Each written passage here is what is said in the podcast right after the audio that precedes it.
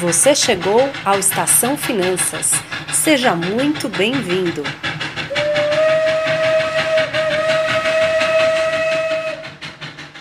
Olá, pessoal. Aqui é a Ana Breda. E aqui é Ana Ruth. Sejam bem-vindos a mais um Estação Finanças. Hoje vamos falar sobre cinco jeitos de poupar dinheiro. Esses temas, principalmente quando vem dicas e itens, eu adoro, né? E a Ana Ruth é muito boa para esses assuntos, então vamos lá. Cinco jeitos de poupar dinheiro no momento que cada vez mais a gente está procurando, de fato, não só poupar, mas prosperar. Então, Ana Ruth, dá aí cinco dicas para mim e para todo mundo de como a gente pode poupar dinheiro de forma simples, porque as pessoas já estão sofrendo só de pensar em poupar. Você já falou em poupar, já pensei, ah, não vou poder gastar, vou ter que poupar. Olha, é, primeiro assim, é, é, bem isso, mas a ideia de poupar dinheiro, acho que tem duas coisas, né? Primeiro, não tem sentido você gastar numa coisa que você não deveria estar gastando, certo? É, ou seja, que não te traz felicidade, que não te traz utilidade, etc e tal. E em segundo lugar é que, para conquistar certas coisas na vida, a gente tem que fazer alguns sacrifícios, não é? Então, para poder fazer aquela viagem dos sonhos, para poder ter dinheiro para um momento mais difícil, para poder ter dinheiro para o futuro. Então, tudo é uma questão de equilíbrio. Ana Breda sempre fala isso e eu concordo totalmente. Então, vamos lá, sem mais delongas. O primeiro jeito, em homenagem à minha mãe, apague as luzes. Do que, que, que nós que você quer dizer com isso? Apague as luzes. Ana, sua mãe não falava assim? A minha falava quando eu era pequena. Eu não sou dona da Light. Ela falava. Isso que era Eletropaulo, né? Mas tudo bem, a empresa de energia. Mas ela falava, eu não sou dona da Light. Eu durante muito tempo achei que da Light era uma palavra só. Depois que eu descobri que Light era uma companhia de energia. Então vamos lá. Isso daí, gente, é uma coisa assim que eu já reparei em várias famílias. Famílias que estão com muita restrição e começam a se dar conta que a conta de energia elétrica está muito alta, fazem o basicão que as nossas mães falavam. Se você não está num cômodo, apague a luz desse cômodo né? É, se você reduzir o seu banho de 15 minutos para 12 minutos, a economia de energia já é muito grande no final do mês. Então, não é nada, não é nada. Você pode reduzir, dependendo da família, de 5 até 150 reais por mês, apenas fazendo aquilo que as nossas mães já ensinaram, que é não deixar a luz acesa quando você não está no cômodo, é utilizar de forma consciente também o banho, né, gente? E aliás, aí não é só uma questão de luz, é uma questão de água também, que muitas vezes a gente não paga diretamente, mas é um recurso escasso no nosso mundo, não é mesmo? É, então, apenas com dicas bem simples, você consegue economizar de 50 a 150 reais por mês, dependendo do tamanho da família. E vamos lembrar aqui que com 50 reais por mês você já consegue investir no tesouro direto. Então, não, não é pouco dinheiro só porque é 50 reais, de forma nenhuma. É bastante dinheiro. E sem falar que você está ajudando as pessoas a terem hábitos positivos, né? Muito nessa linha da gente pensando em ter um mundo melhor para né, os nossos, para as próximas gerações que vêm. Então, acho que essa consciência de gastar o que precisa, né? Não mais do que precisa, é muito importante. Exatamente. Gostei. Então, Pode. assim, um ar-condicionado ligado a noite inteira, ele pode ter um consumo na hora de você pagar a sua conta de luz de 235 reais se você usar, utilizar o ar-condicionado o mês inteiro, 8 horas. Ou seja, se você fizer isso no mês de verão. É, o chuveiro elétrico, então, 15 minutos de banho por dia, 39 reais na sua conta. Então, se você reduz, se você tem uma família grande, todo mundo reduz o banho de 15 para 10 minutos, por exemplo, já faz uma enorme diferença. Muito boa. Ah, e aí eu posso dar outros exemplos também, mas enfim, acho que já deu para ter uma ideia, né? Já, e essa é uma boa dica e, e, até gostosa de implementar, dado que é uma coisa que a gente vai fazer com que o mundo fique melhor, né? É, que outra dica você daria, então? Vamos lá, essa foi a primeira dica, dica simples, pessoal, que dá para todo mundo começar a fazer hoje, não só em casa, mas em qualquer outro lugar, para ajudar o próximo também, né? Que paga a conta de luz. Segunda dica é faça sua própria comida. Hum. Essa dica. Tem gente aqui falando pra gente que aprendeu a fazer pizza. Mas Mas aprendeu a fazer pizza, eu acho sensacional. Claro, estamos na quarentena, tá todo mundo fazendo comida em casa. Mas o que, que é essa dica? Nós estamos falando o seguinte, né? Uh, um dos maiores gastos da classe média é comida fora de casa e delivery de comida. É um dos maiores gastos. Nos orçamentos, eu já vi economias de mil reais por mês apenas para a pessoa mudar este hábito. É claro que isso não vai. Gente, nenhuma dessas dicas serve para todo mundo, óbvio, né? Porque são dicas, né, gerais. Então a gente tem que ver os casos específicos, mas serve para a maioria das pessoas. A maioria das pessoas, quando precisa economizar e faz essa transformação de parar de pedir comida fora, de parar de, de comer fora de casa e fazer a própria comida, não só descobre que gosta de cozinhar, né? As pessoas viram verdadeiras chefes em casa e a economia é brutal, gente, no gasto com comida. A gente vê economias de 70% nos gastos. Sem dúvida. E essa é uma, é uma despesa bem alta. Agora, tenho certeza que algumas pessoas que estão nos ouvindo devem ter pensado assim: poxa, mas eu, apesar de eu ter desenvolvido a habilidade de cozinhar, eu não cozinho tão gostoso, não é a mesma coisa, né? Eu fazer a comida e comprar o delivery. O que, que você falaria para essas pessoas? Eu já tenho Ai. a minha dica que eu daria nesse sentido, mas o que, que você falaria para as pessoas? A minha questão é o seguinte: não tem problema você fazer isso às vezes. Não tem problema você fazer isso às vezes. Aliás, os prazeres a gente deve fazer às vezes, né? Se a gente faz todo dia, aí desculpa, ele não é um prazer, ele virou um hábito. É diferente? Certo? Entrando ah, no teu cotidiano. Minha, essa minha sócia é tudo de bom, hein, pessoal? Já falou que eu ia imaginar, exatamente. Deve ia falar? É. Dá sua dica aí, Ana. Exato. É eu ia isso. falar, na verdade, que durante a semana, né, é, a gente tem que escolher os prazeres. E, e até para a gente até manter uma qualidade de, é, de é, uma alimentação mais saudável e uma série de coisas, é mais importante a gente ter uma rotina, né, é, na qual a gente consuma menos, a gente gaste menos e a gente coma o sol essencial para deixar aqueles outros dias, né, enfim, escolher alguns dias da semana na qual a gente poderia se dar os prazeres, que era bem o que você colocou. Ó, eu e Ana Breda, vou contar uma coisa aqui para quem está nos ouvindo. Eu e Ana Breda, a gente adora comer num lugar perto do escritório e ainda tomar uma taça de vinho na hora do almoço, que ninguém nos ouça, mas agora todo mundo ouviu. Mas, não é verdade isso, Ana? A gente decidiu que a gente não ia fazer isso toda semana, que a gente ia fazer só quando fosse especial, quando a gente quisesse comemorar alguma coisa de trabalho, é ou não é? Exatamente. Isso tem uma diferença no orçamento e também, né, a gente come mais saudável, não adianta, né? Então essa é uma ótima dica. Terceira dica, Terceira dica: faça as perguntas mágicas na hora de comprar.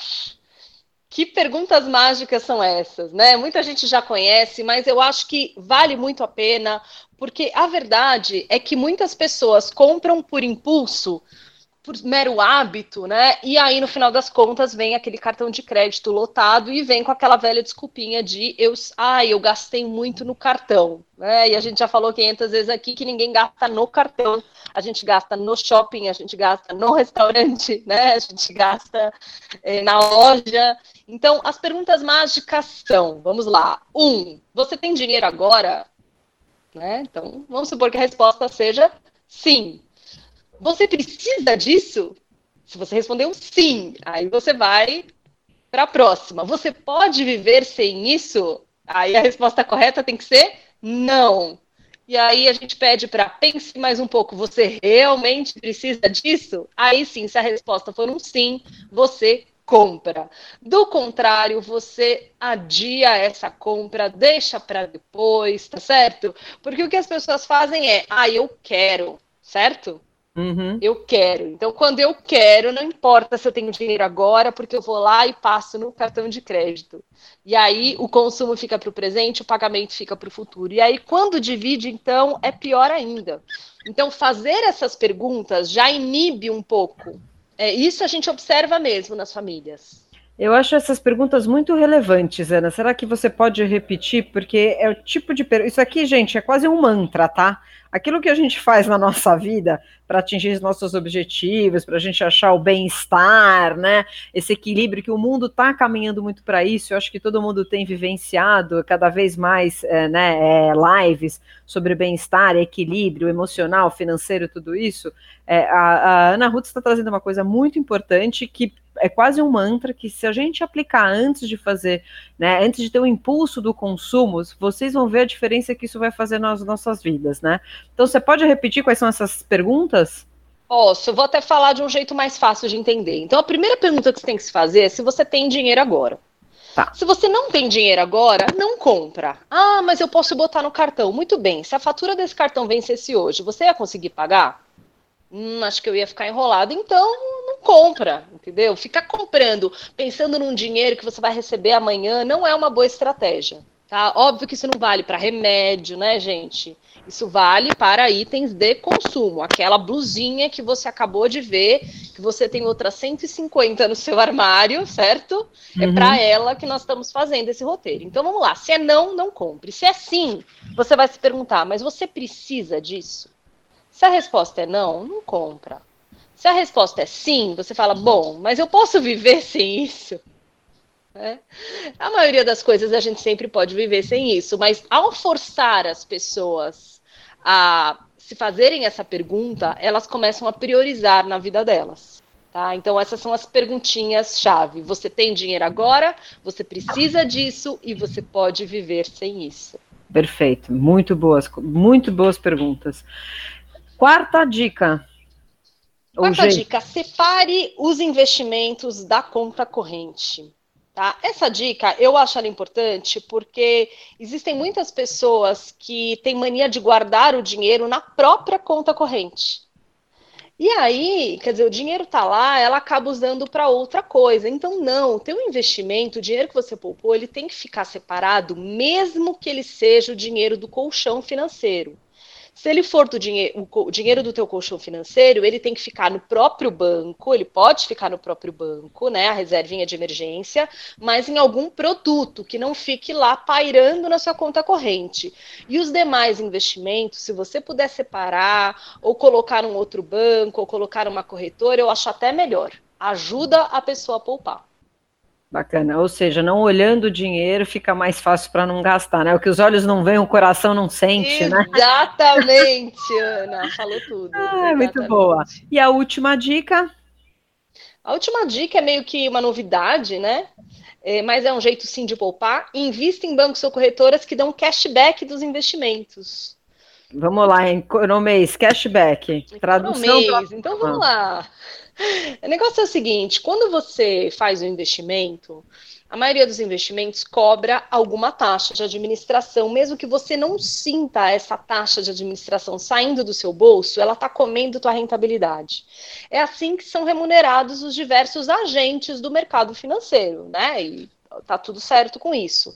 Agora, existem bancos e corretoras em que você não usa esses agentes da mesma forma, que você em outros você usa mais, em outros você usa menos. Então, alguns bancos e corretoras já estão com essa proposta de te devolver uma parte do que seria a remuneração deles.